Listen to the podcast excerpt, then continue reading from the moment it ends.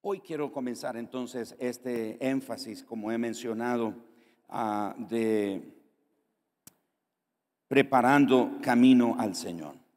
Está inspirado en el libro de Isaías capítulo 40, si me acompañan por favor al capítulo 40 de Isaías, y vamos a leer los primeros ah, cinco versículos de este capítulo aunque vamos hasta el versículo 11, pero lo veremos en los siguientes domingos, en las siguientes reuniones. Así que Isaías 40, verso 1 al 5, consolaos, consolaos, pueblo mío, dice vuestro Dios.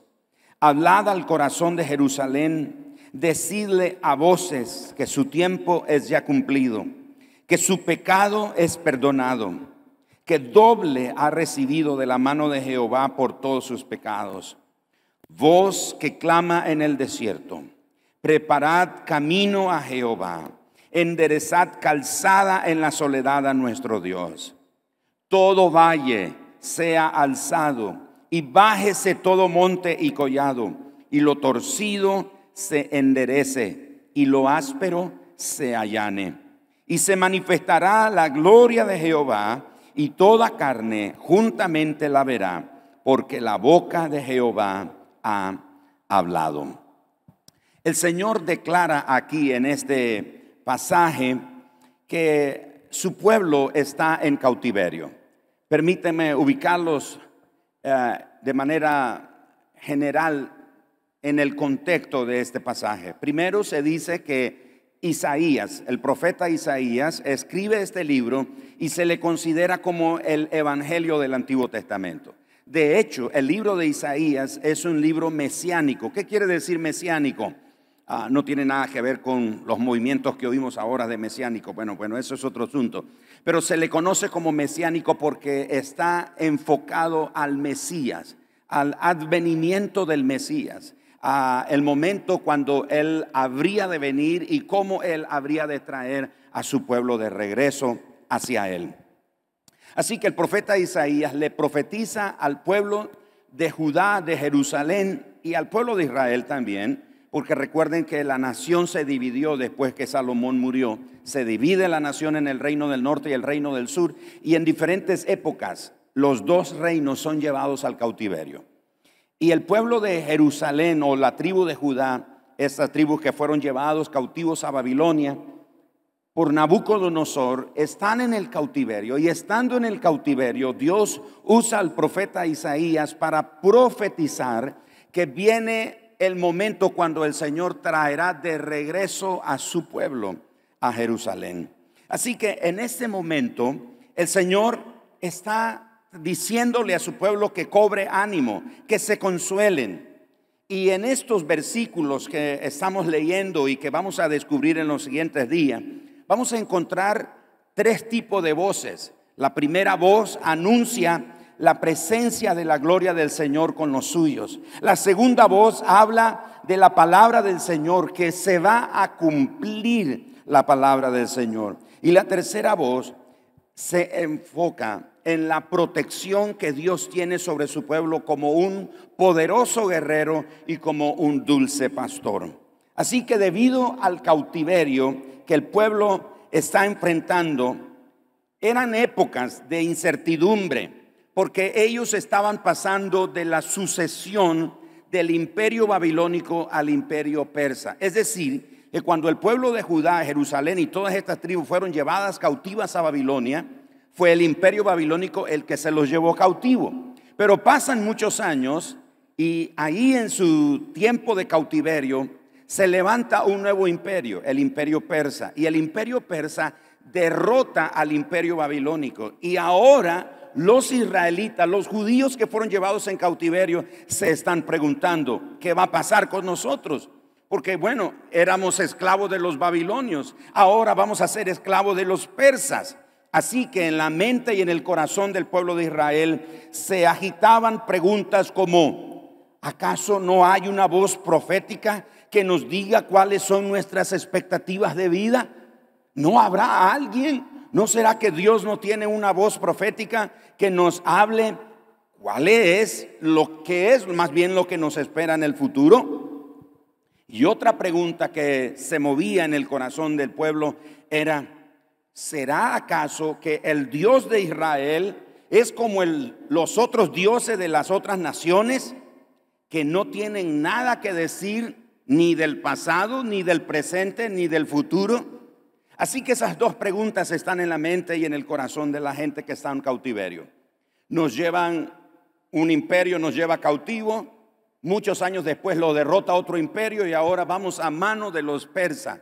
Así que va a pasar con nosotros. ¿Será que Dios no tiene un profeta que nos hable y nos diga qué es lo que va a pasar con nosotros?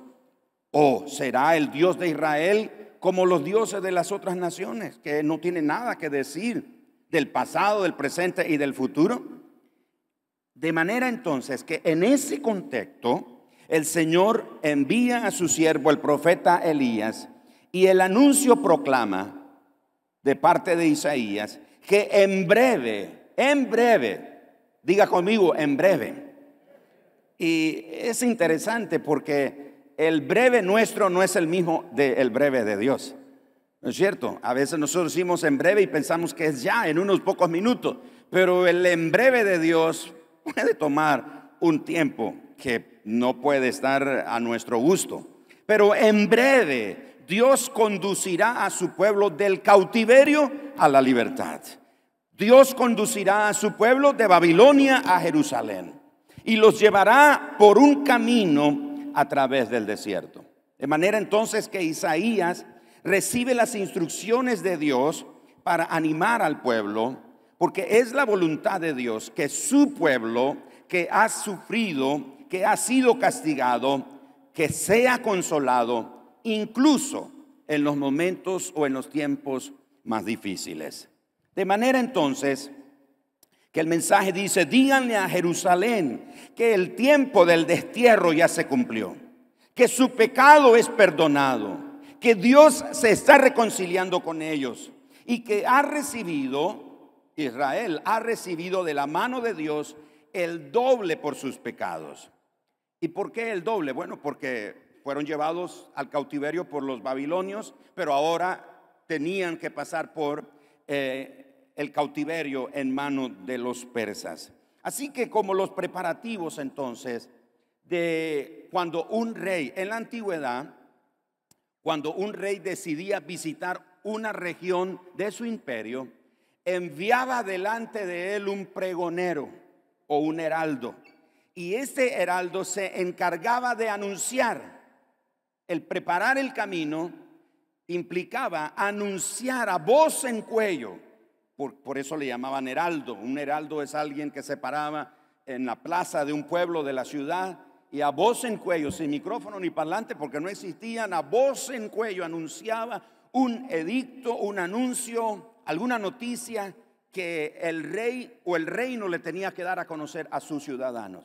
Así que era costumbre en la antigüedad que un rey enviara delante de él un heraldo, un mensajero, que anunciara que el rey iba a venir.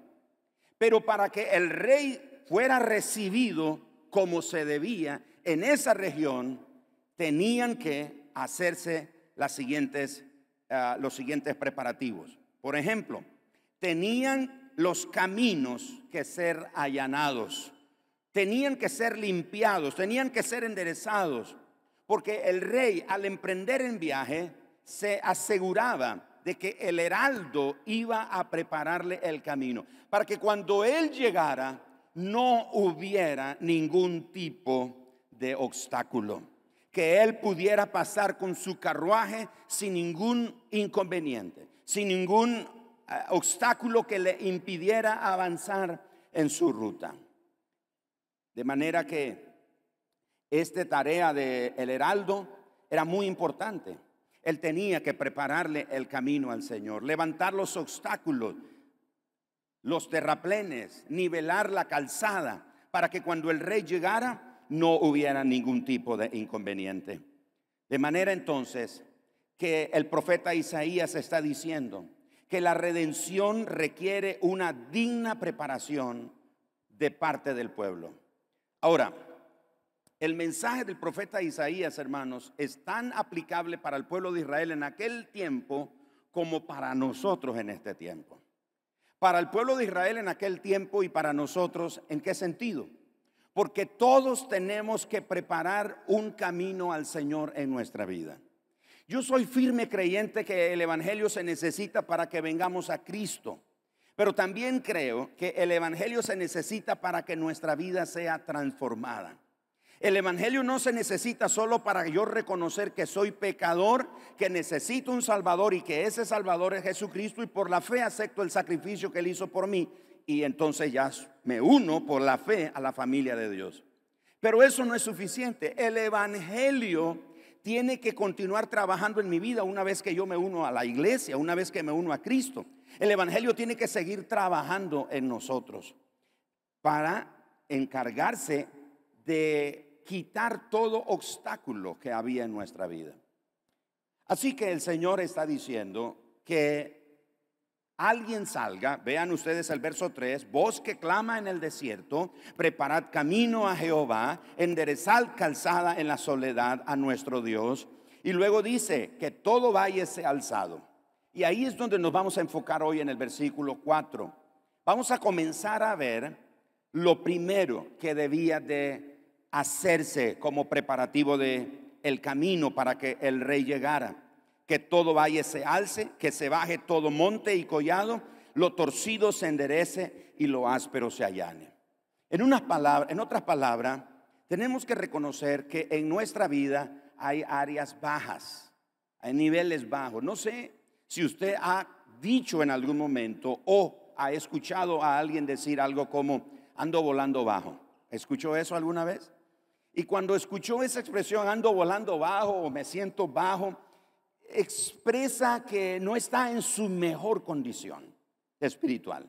Expresa que no está en su mejor estado de ánimo. Expresa que no está en su mejor condición emocional. Expresa que realmente hay cosas que no están bien en su vida. Así que el Señor le dice al pueblo de Israel que hay que preparar el camino. Pero el camino al que el Señor se está eh, refiriendo a través del profeta Isaías es el camino hacia nuestro corazón. Es hacia nuestro corazón. Por eso para el pueblo de Israel y para nosotros es aplicable. Porque Israel en su cautividad tenía que preparar el camino. ¿Y cómo podíamos preparar el camino? Por medio del arrepentimiento y por medio de la fe. Solo así entonces se manifestará la gloria del Señor había y hay que remover obstáculos como la confianza propia, el orgullo nacionalista que el pueblo de Israel tenía. Ah, ¿Se acuerdan ustedes que eh, entre judíos y samaritanos no, no se trataban? Jesús estaba hablando con la mujer samaritana y la mujer le dice, ¿cómo me pides a mí agua, tú que eres judío y yo samaritana, si entre judíos y samaritanos no nos llevamos? Los judíos tenían una mentalidad nacionalista en el sentido de nosotros somos linaje de Abraham. ¿Se acuerda que en algún momento los religiosos se atrevieron a decirle, decirle a Jesús que ellos eran hijos de Abraham? Porque Jesús le dijo, eh, ustedes son hijos del diablo. Y yo nunca le he dicho a la gente hijo del diablo, pero Jesús sí se lo dijo. Ustedes son hijos del diablo, porque los deseos de vuestro padre queréis hacer. Y ellos se sintieron como esa lora que le dan un sombrerazo, se, se pone así toda agresiva. Entonces los judíos le dicen, no, de Abraham somos hijos. Nosotros no somos hijos de fornicación. ¿Por qué le dicen a Jesús no somos hijos de fornicación?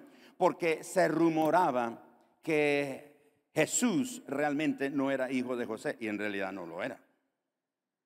Entonces se, rumoraba que habías habido fornicación antes de que ellos se casaran. Cuando ellos dicen no somos hijos de fornicación, están mencionando el hecho de que María fornicó y posiblemente no con José o posiblemente con José.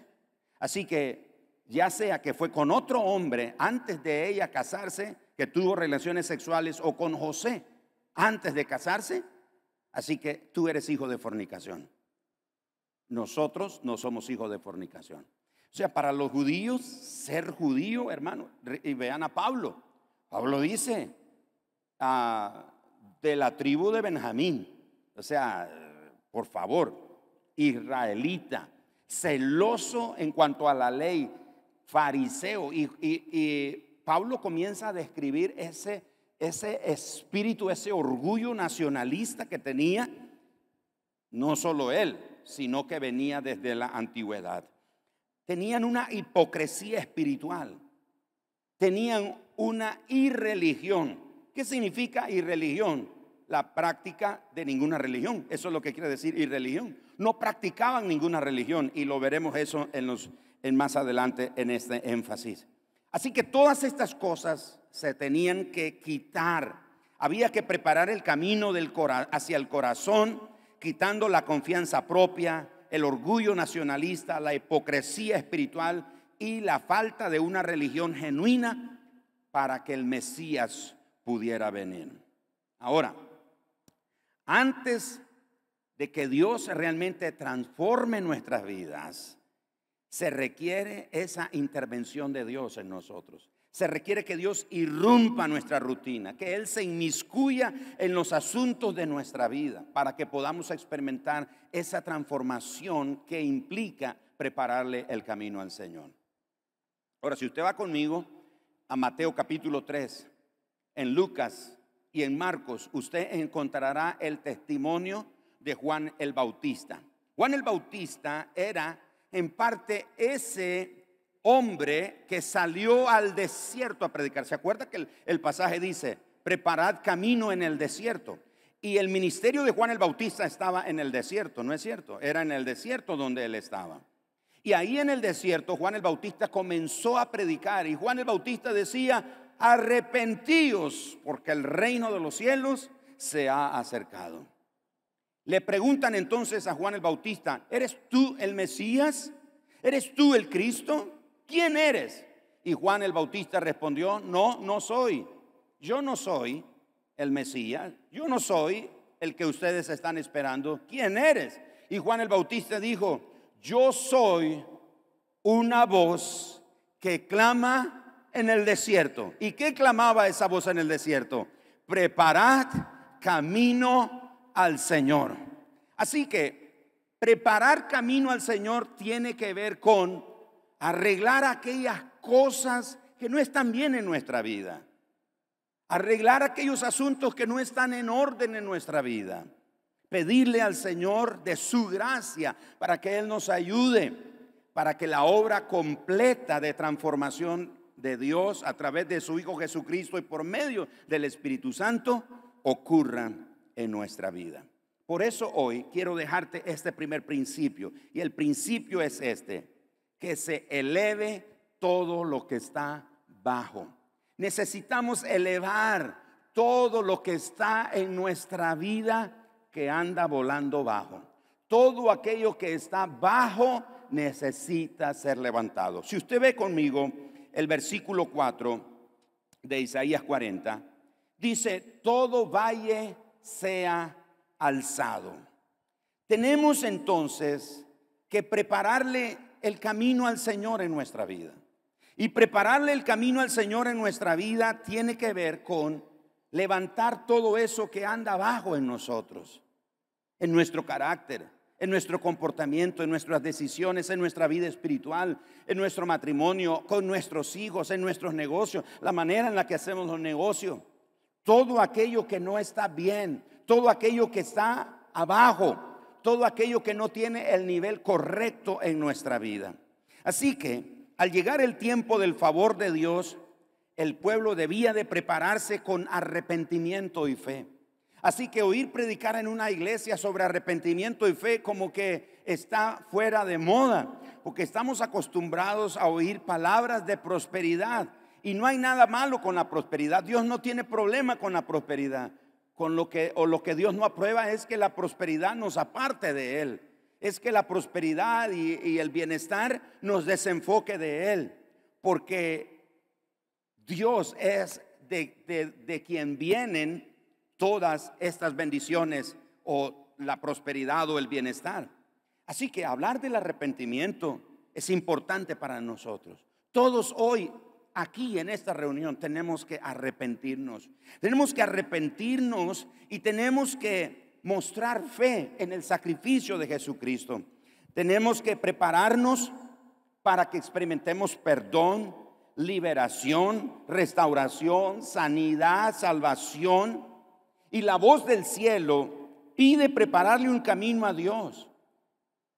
Y en lo natural, en lo histórico como ocurrió, el Señor preparó un camino para los deportados en su regreso a Sion. Para sorpresa del pueblo de Israel, Dios usó al emperador Ciro, que era el emperador persa, para traer de regreso a su pueblo.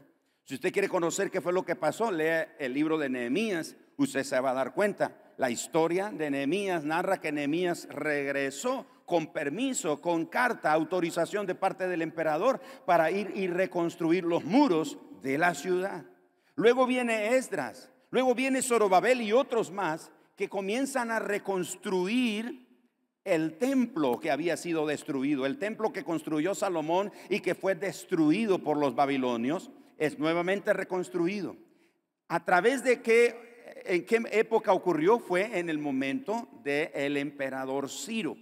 Así que el pueblo de Israel pensaba que Dios había olvidado, pero Dios llega inclusive a llamar a Ciro su siervo. Y dice, Ciro mi siervo. Era un pagano, era un idólatra.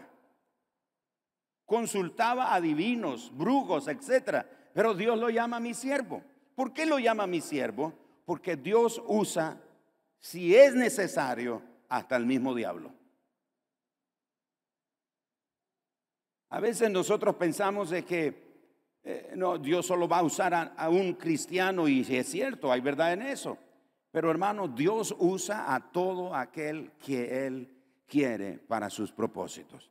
Eso es parte de la soberanía de Dios. Así que llega el momento en que el pueblo comienza a regresar.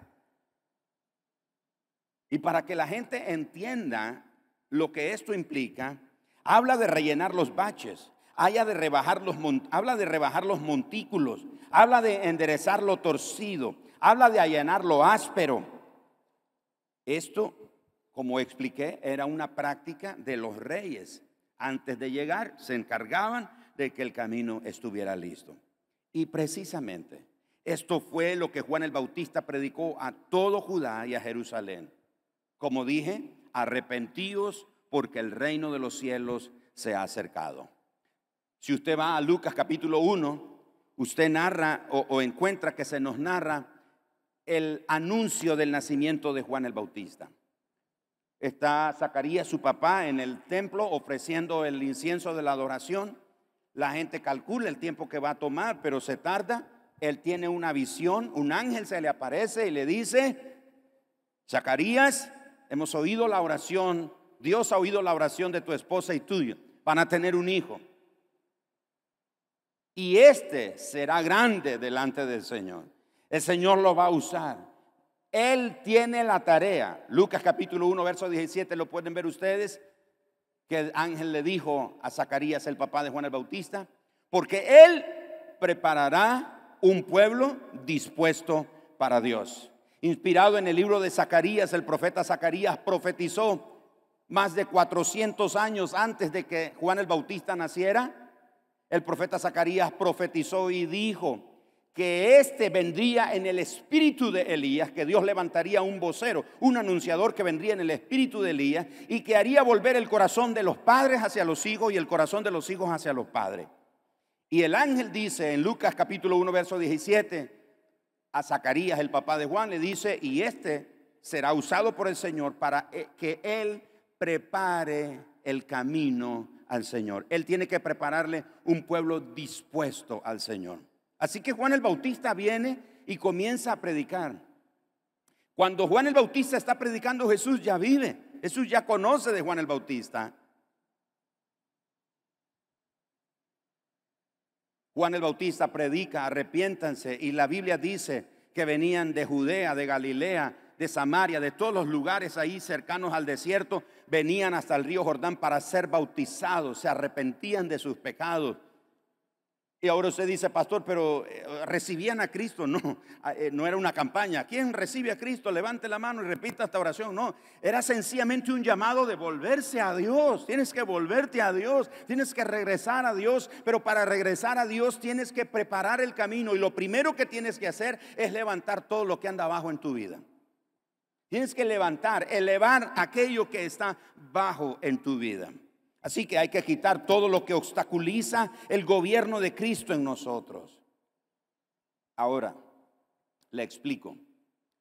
El pasaje cuando dice todo valle sea alzado, ¿a qué se refiere con lo bajo ahí? Con lo que tiene que ser alzado. Se lo explico en una palabra. Básicamente está haciéndole un llamado al pueblo a decirle esto que ellos necesitan dejar su confianza propia, su justicia propia. Lo que andaba bajo en el pueblo de Israel, eso que tenía que ser alzado, ¿sabe qué era? Era la confianza propia, era el orgullo, era la justicia propia que ellos tenían. De manera entonces que el Señor dice, cuando ustedes levanten eso que anda abajo en su vida, ese valle que está abajo, el la confianza propia, la justicia propia, entonces se manifestará la gloria del Señor. Cuando los deportados a Babilonia se prepararon, el emperador Ciro proclamó el edicto de liberación. Cuando Juan el Bautista predicó el arrepentimiento, se preparó el pueblo para el Señor. Fue por eso que cuando Juan Bautista estaba bautizando, las multitudes venían cuando Juan el Bautista predicaba. Y aparece Jesús ahora. Y cuando Juan el Bautista lo ve, ¿cuáles fueron las palabras de Juan el Bautista? He ahí el Cordero de Dios que quita los pecados del mundo. ¿No dan gloria a Dios por eso? Wow, o sea, Juan el Bautista está predicando y, le dicen, ¿quién eres? Y él dice, yo soy una voz, yo solo soy una voz que está preparándole el camino, el corazón del pueblo. Tiene que prepararse y tiene que comenzar con arrepentimiento. Y todos aquí esta mañana y los que nos ven en la transmisión y cada creyente en este tiempo necesitamos arrepentirnos. Y usted dice, pastor, pero yo ya me arrepentí hace 20 años cuando Cristo vino a mi corazón. Pero el Evangelio es todos los días en nuestra vida. Todos los días tenemos que venir ante la cruz, no para crucificar de nuevo a Cristo, pero para reconocer nuestra dependencia en Él es por su gracia, es por su sacrificio, es por su amor, es por su bondad, no es por nuestra fuerza, no es por nuestras obras, no es por nuestra propia justicia. Así que Juan dice, he ahí el Cordero de Dios que quita los pecados del mundo. Y la gente comenzó a seguir a Jesús. Y le preguntan a Juan el Bautista, Juan, Juan, ¿te diste cuenta? El que bautizaste. Todos van detrás de él. Y Juan el Bautista respondió, es necesario que él crezca y que yo mengüe. De manera, mis amados hermanos, que nosotros en este día, en este tiempo, tenemos que prepararle un camino al Señor. Y escuchen esto, el texto dice, preparad camino al Señor. Hmm. Ah, no es que nosotros vamos a orar para que el Señor prepare nuestro corazón, no. ¿Cuántos creen que Dios lo puede todo? De hecho, uno de sus atributos es que Él es omnipotente, es decir, que Él todo lo puede. Y aunque le suene herejía lo que yo voy a decir ahorita, pero hay cosas que Dios no puede hacer.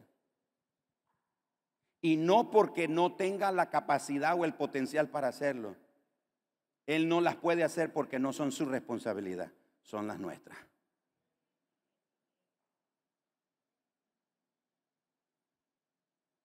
Y a veces oramos, Señor, cambia mi corazón. Es una bonita oración y está bien hacerla.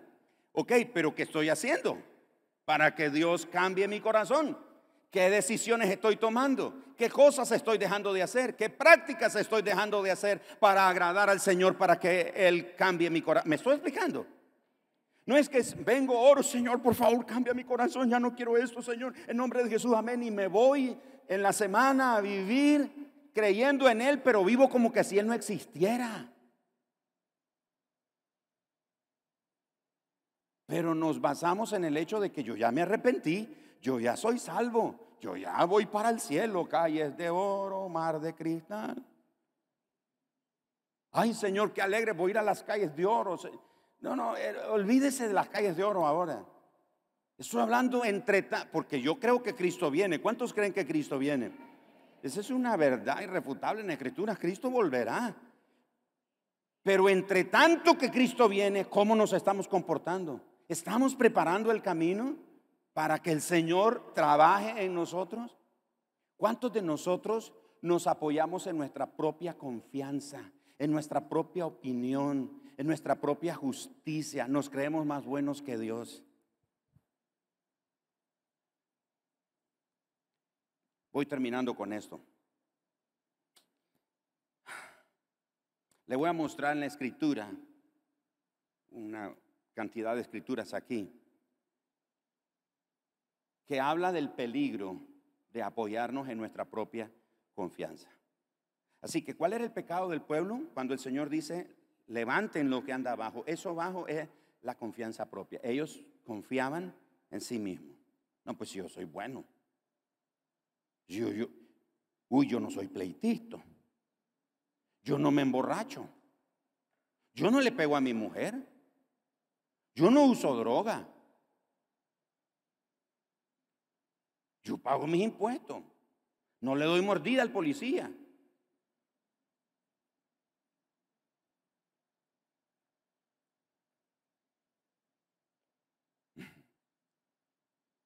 Están muy serios ustedes. Y nosotros, ¿saben qué es eso? Esa es confianza propia. He oído a otros creyentes que uno dice, wow. yo he oído creyentes que dicen, hermano, el diablo conmigo ni se mete, cuando me mira sale corriendo.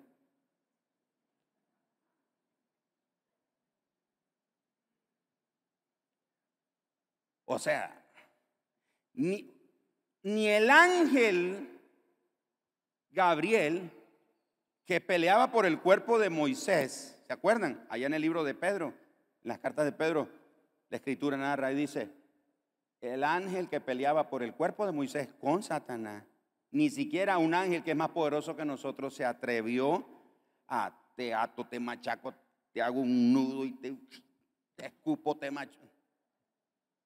¿Saben lo que le dijo ese ángel? El Señor te reprenda. Y, y he oído cristianos que dicen, hermano, el diablo, mire, uy, aquí me lo ando, mire.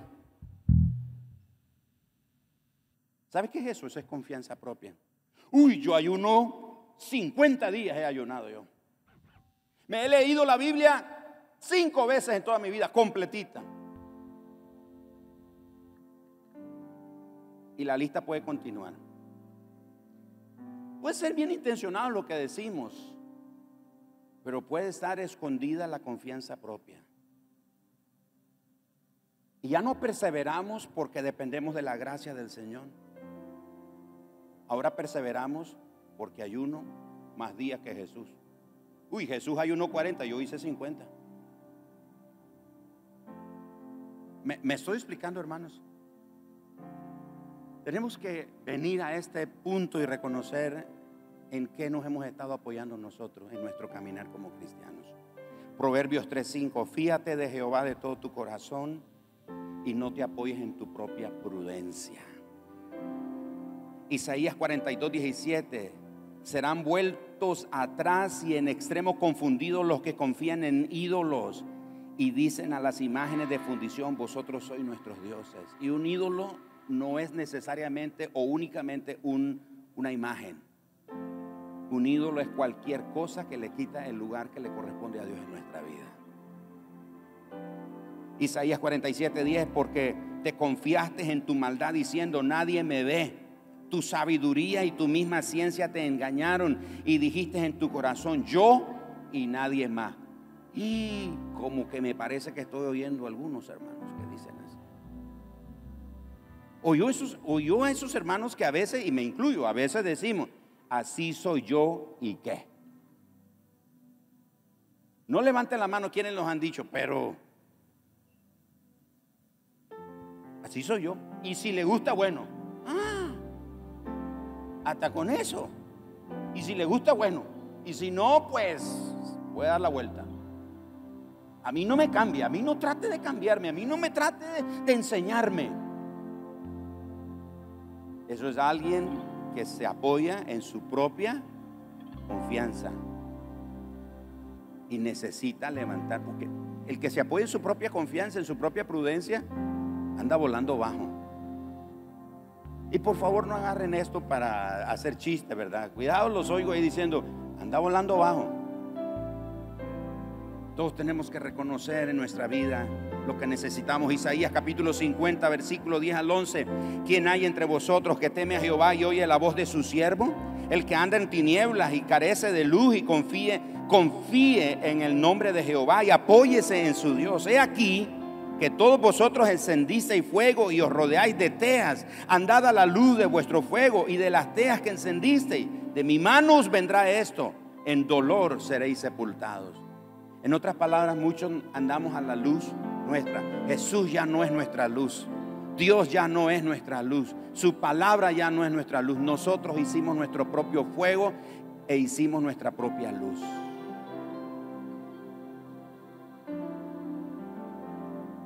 Isaías 64. Saliste al encuentro del que con alegría hacía justicia, de los que se acordaban de ti en tus caminos. Nadie hay que invoque tu nombre, que se despierte para apoyarse en ti, por lo cual escondiste tu rostro y, no dejaste, y nos dejaste marchitar en pos de nuestras maldades. Ahora pues, Jehová, tú eres nuestro Padre, nosotros barro, y tú el que nos formaste. Así que obra de tus manos somos todos nosotros. No te enojes sobremanera Jehová, ni tengas perpetua memoria de la iniquidad. He aquí, mira ahora, pueblo tuyo somos todos nosotros. Mateo 5, 6, bienaventurados los que tienen hambre y sed de justicia, porque ellos serán saciados. Mateo 6, 1, guardaos de hacer vuestra justicia delante de los hombres para ser visto de ellos. De otra manera no tendréis recompensa de vuestro Padre que está en los cielos. Mateo 6:33, más buscad primeramente el reino de Dios y su justicia. Y todas estas cosas os serán añadidas. Tito capítulo 3, verso 4. Pero cuando se manifestó la bondad de Dios nuestro Salvador y su amor para con los hombres, nos salvó no por obras de justicia que nosotros hubiéramos hecho, no por obras de justicia que nosotros hubiéramos hecho, sino por su misericordia, por el lavamiento de la regeneración y por la renovación en el Espíritu Santo, el cual derramó en nosotros abundantemente por Jesucristo nuestro Salvador, para que justificados por su gracia viniésemos a ser herederos conforme a la esperanza de la vida eterna.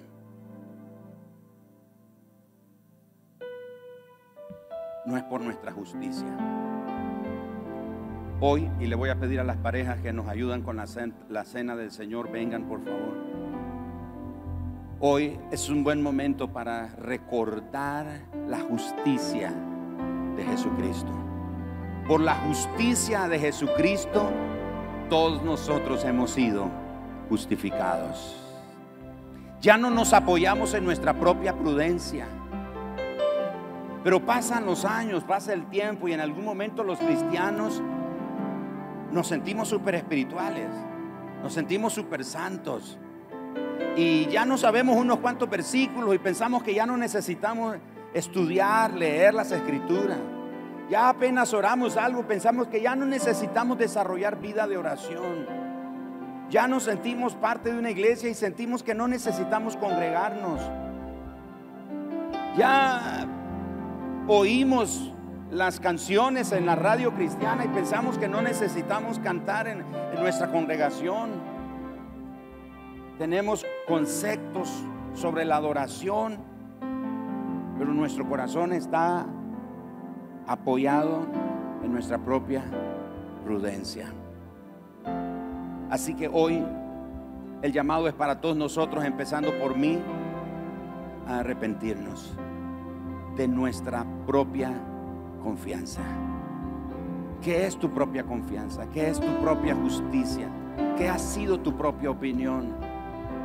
Hoy vamos a recordar que Cristo clavó en la cruz, como dice el libro de Efesios capítulo 2, porque por gracia sois, ¿qué cosa? Salvos, no por obras, para que nadie se gloríe, sino por las obras de justicia de Jesucristo nuestro Señor.